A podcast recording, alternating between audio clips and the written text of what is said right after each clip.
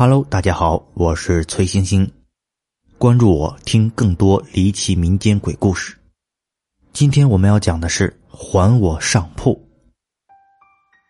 晚上十一点多，寝室的灯突然闪了起来，忽明忽暗。没多久，寝室陷入了黑暗之中。灯坏了吗？还在床上玩手机的刘婷婷问道。“不，不是。”言情朝着天花板一看，惊讶的说：“是，是是灯泡不见了。”“不会吧？”刘婷婷说道。“好端端的灯泡怎么会突然消失呢？”言情感觉有些怪异。灯泡不可能凭空消失，只有一种解释，就是有一个他们看不见的人拿走了灯泡。想到这一点，他感觉浑身泛起了一股寒意。寝室里只有言情和刘婷婷两个人，他们心里有些发慌，再加上时候也不早了，于是就赶紧上床睡觉了。没过多久，寝室的门开了，室友何婷悄无声息的走了进来。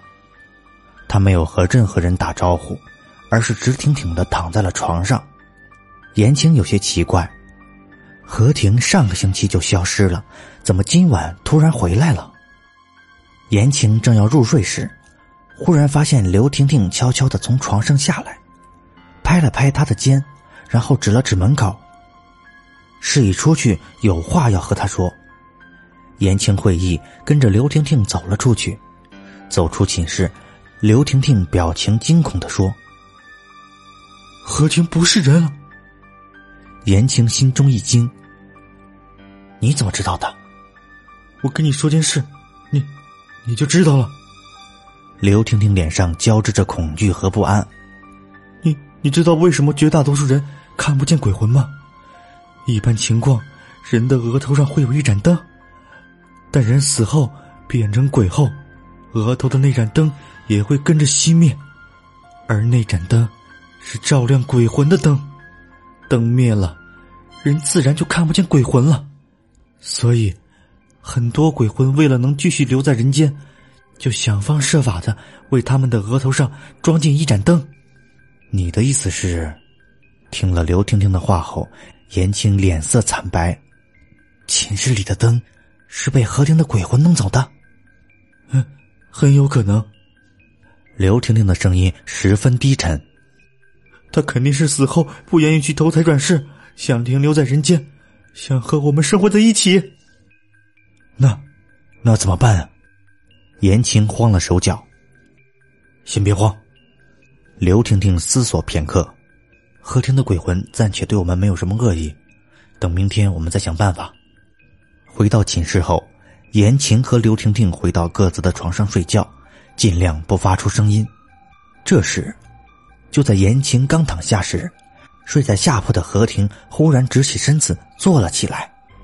言情吓得心头一跳，躺在床上一动不动，生怕何婷满脸是血的爬到床上来。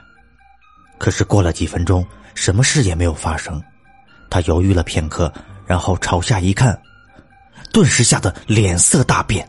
借着泛白的月光，言情看到何婷不知在哪儿找来一把铁锤，没有多想，就直接拿着铁锤对自己的额头狠狠的敲了几下，咔嚓一声。他的额头应声而裂，开了一个窟窿，鲜血喷涌而出，弄得满床都是。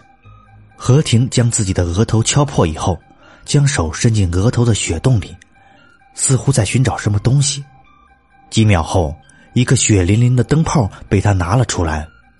与此同时，他消失不见了。接着，寝室的门又悄无声息的开了，又悄无声息的关上。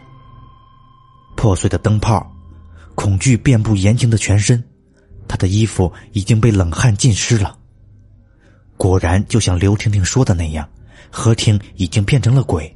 她不愿去投胎转世，装作还活着的样子，将寝室的灯泡装进了额头。可是这么晚了，何婷的鬼魂还出去做什么？言情想不出个所以然。见刘婷婷已经熟睡。只好等明天再和他一起商量对策。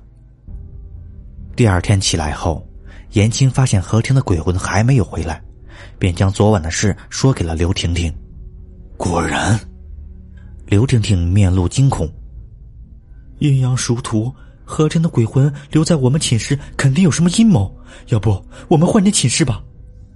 言情提议道：“我们惹不起鬼，躲还不行吗？”我倒是有个好办法，虽然不能让何婷魂飞魄散，但也用不着每天都看见他。思索片刻，刘婷婷眼珠一转：“什么办法？”言情问道。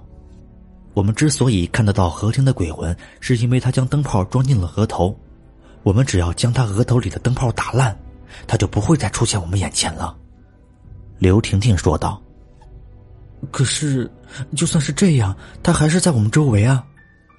言情担忧的说：“我们的周围有那么多鬼魂，但我们都看不见，你怕什么？”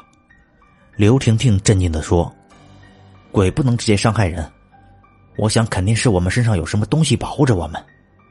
犹豫片刻，言情点点头，觉得只有这个办法了。到了晚上，言情和刘婷婷还有何婷三人在寝室做着各自的事。到了十一点熄灯后，都在床上睡觉。在床上等了一个多小时，言情和刘婷婷各自从床上下来，何婷依旧在床上，脸色苍白。隐约间还可以看得见腐烂的皮肤，身上散发着一股阴冷之气。刘婷婷的手里拿着一把铁锤，咽了口唾沫，有些畏惧的走到何婷的床边。言情也有些紧张，不知道这个方法管不管用。刘婷婷没有犹豫，举起铁锤对着何婷的额头狠狠的敲了下去，咣的一声，何婷的脑袋就像破碎的西瓜一样四分五裂。红白相间的脑浆迸溅而出，两只腐烂的眼睛更是滚出了老远。那只灯泡也碎了，沾着模糊的血肉散落了下来。何婷的鬼魂没了脑袋，带着凄厉的惨叫声在地上抽搐着。由于没了灯泡的原因，他的身体连同破碎的脑袋都慢慢的消失了，最后只剩下那些灯泡碎片。看到这儿。言情虽然因为紧张害怕，浑身都被冷汗浸湿了，但是还是松了口气。虽然我们看不见何婷的鬼魂了，但是我们还是要保持警惕。也许他现在正对着我们呲牙咧嘴呢。”刘婷婷说道。“不过所幸的是，他无法伤害我们了。看不到何成的鬼魂，这个晚上安心了不少。很快，言情就在床上熟睡了。不一会儿。”寝室的灯又忽然闪了起来，刘婷婷看着在床上熟睡的言情，掂了掂手里的铁锤。这就是还我上铺的故事，感谢您的收听。